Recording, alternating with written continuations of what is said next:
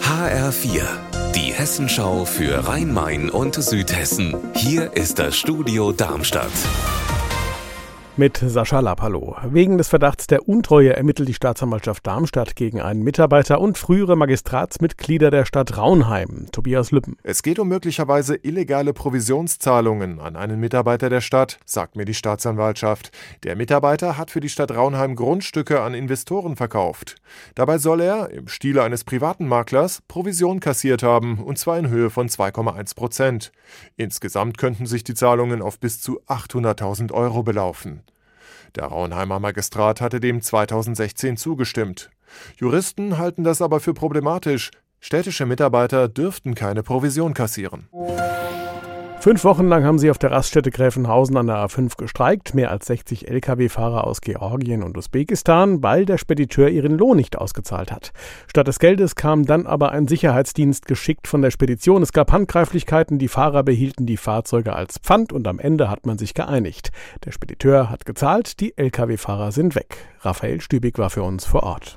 Ein Großteil der streikenden Fahrer ist hier in einen Reisebus nach Polen eingestiegen. Viele wollten aber auch direkt heimfahren zu ihren Familien nach Georgien und Usbekistan. Zuvor waren hier Mitarbeiter des polnischen Großspediteurs auf der Raststätte aufgetaucht, hatten die Schlüssel der gut 60 Lastwagen eingesammelt. Der Spediteur hat inzwischen sämtliche geforderten Gelder überwiesen, insgesamt mehr als 300.000 Euro. Weil die Stadt Darmstadt Angst davor hat, dass die Innenstadt irgendwann verwahrlosen könnte und nur noch ein Euro-Läden, Nagelstudios und Handyshops zu finden sind, hat sie eine ganz besondere Präventionsmaßnahme beschlossen. Mike Marklaff. Und zwar hat der Magistrat ein besonderes städtisches Vorkaufsrecht für die Darmstädter Innenstadt beschlossen. Wie die Stadt mitteilt, hat sie nun das Recht, ein Grundstück zu den gleichen Konditionen wie eine Privatperson zu kaufen. Die Stadt hat es dabei auf Immobilien mit besonderer Bedeutung und in strategischen Lagen der Innenstadt abgesehen. So soll der Leerstand vermieden und die Innenstadt attraktiver werden. Außerdem sollen so Experimente wie das City Lab umgesetzt und die Ansiedlung weiterer Startups ermöglicht werden. Unser Wetter in Rhein-Main und Südhessen.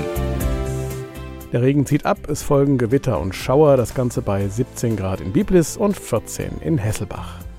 Ihr Wetter und alles, was bei Ihnen passiert, zuverlässig in der Hessenschau für Ihre Region und auf hessenschau.de.